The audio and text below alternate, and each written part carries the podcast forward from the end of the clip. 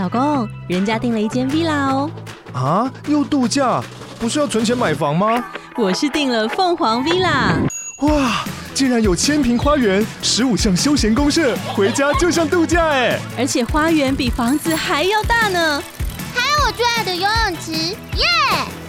龙大营建 villa 生活，十年防水保固，二至三房，零七三九八五五五五，凤凰 villa。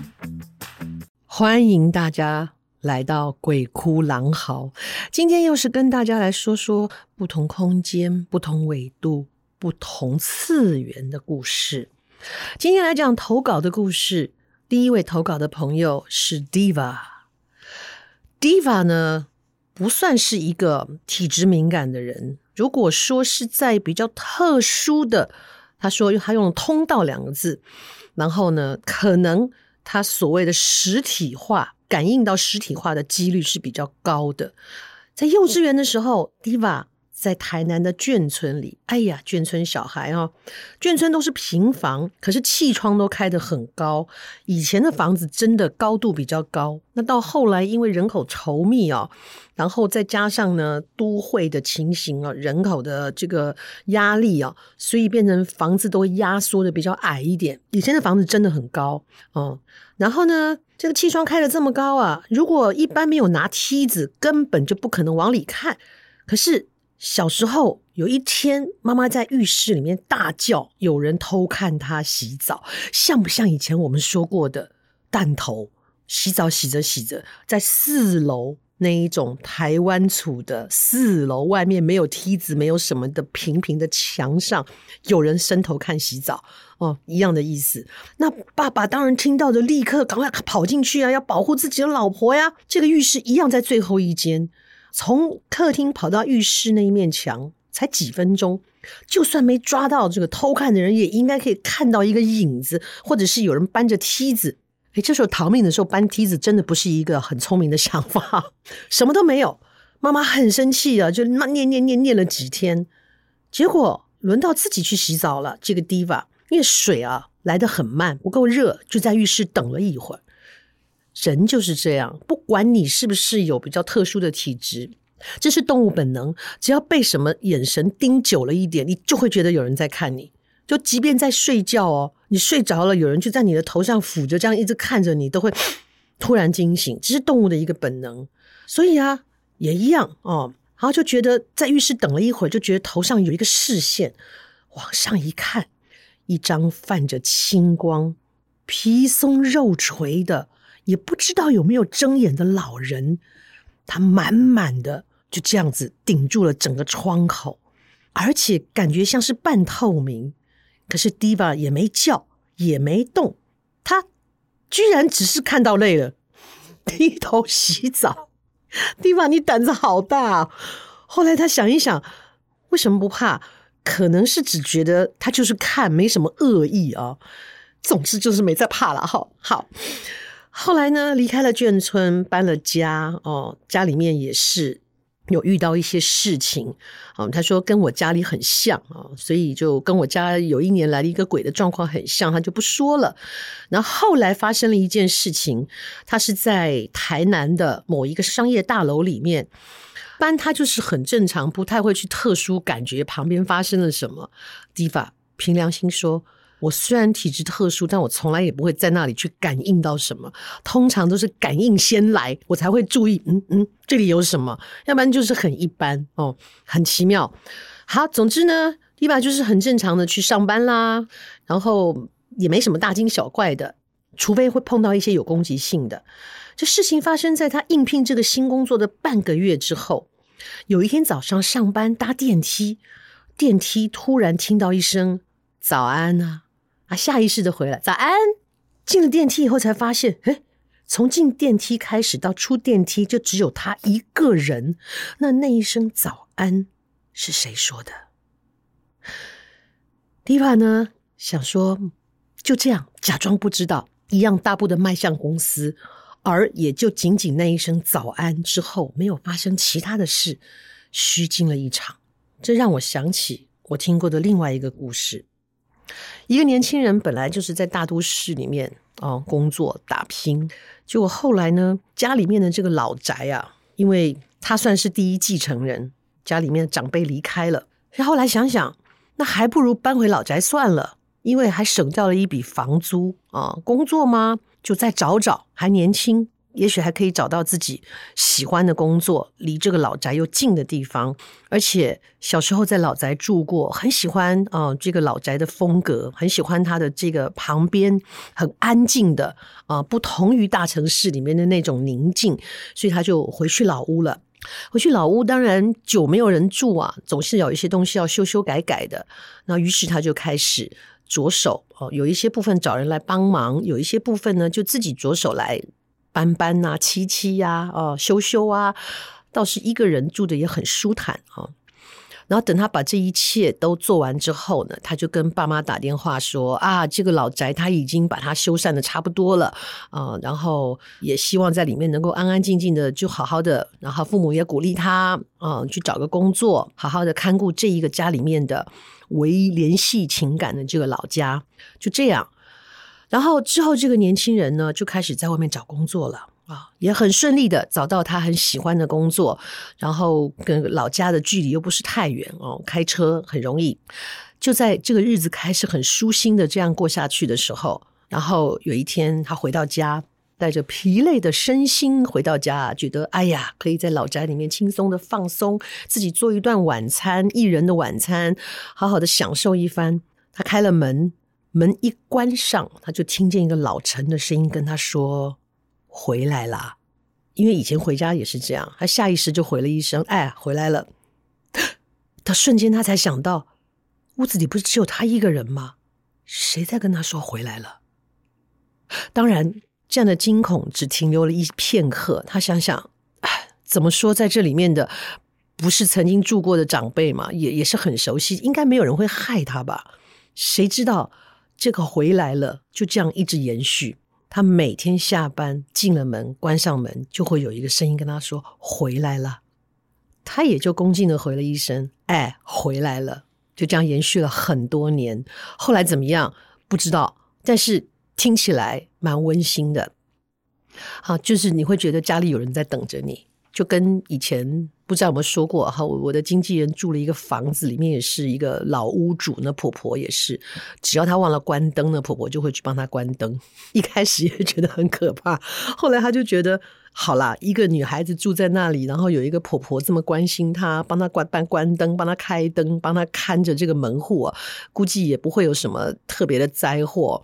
而且这个是家里面不知道是几代的，也许就是爷爷哦，也许是家神哦，也许是什么，反正是跟你血脉相通的，或者是这个屋子里面的哦地基主也不一定啊。总之呢，回家的时候感觉有人在等着你，似乎也就不那么孤单了。早安。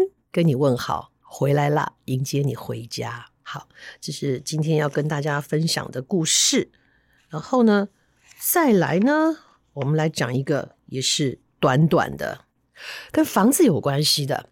有一家人呢，也是一样，继承了家里的老屋。这一家人就是爸爸妈妈哦，跟一个女儿，然后一个儿子啊，儿子比较大，所以是哥哥跟妹妹，然后爸爸妈妈，所以家里面刚好两男两女。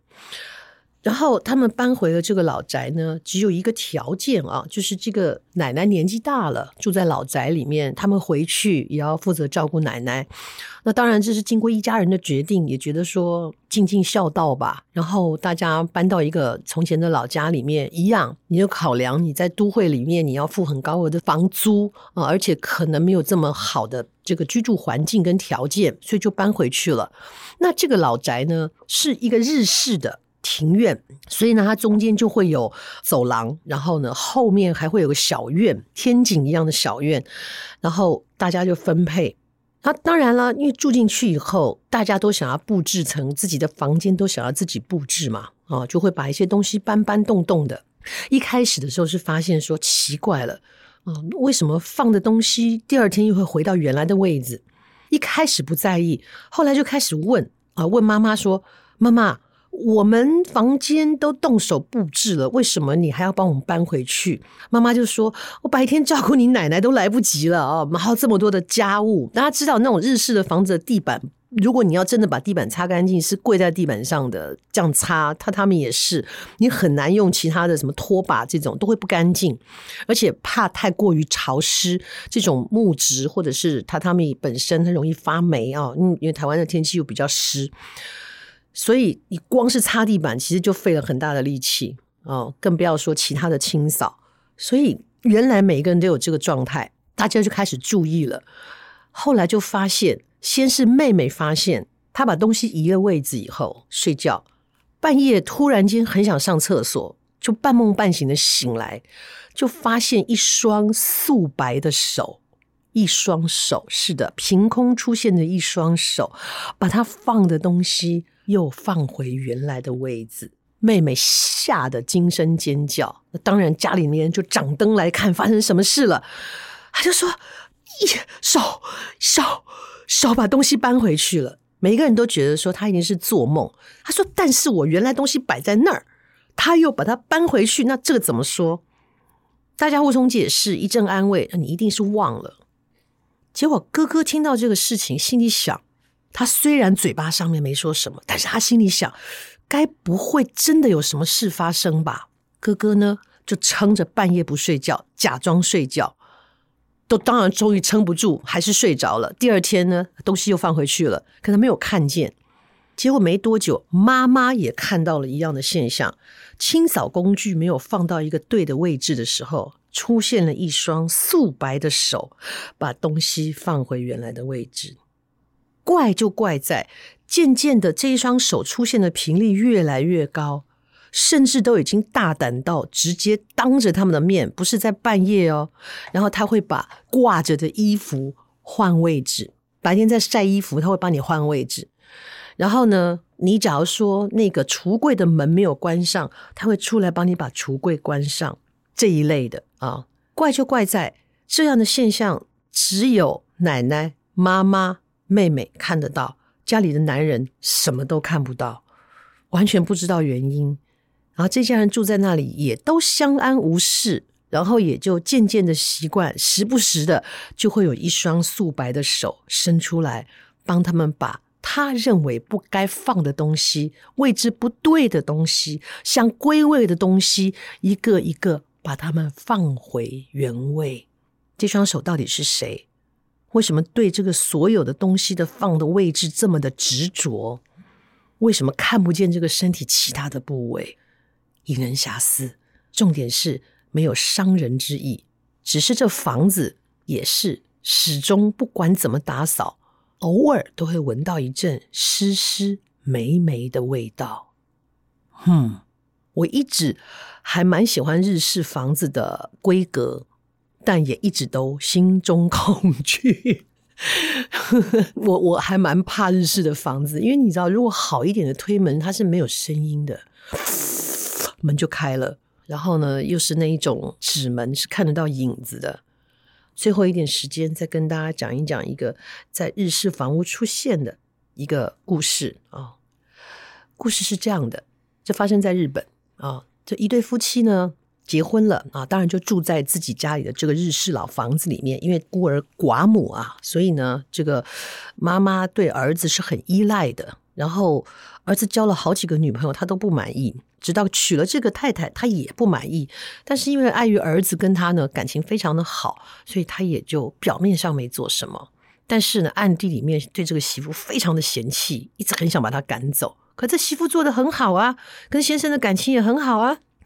好，日式的房子就会有分前面后面，他们呢就睡在比较靠近后面的那边啊，就是我们说的有那个中庭花园的那个部分，有一个房间，然后。一切都相安无事，一直到后来先生的工作有一些调整，他必须常常到其他的县市出差，一出差可能也还好，短期的两三天。这时候开始出事了，只要这个先生一出差，这老房子就闹鬼，三更半夜的，当媳妇睡下，就隐隐约约感觉到怎么有光线的感觉。因为那个纸门是可以透光的。他迷迷糊糊的睁开眼的时候，就看到一道光线哦，在走廊上亮了起来。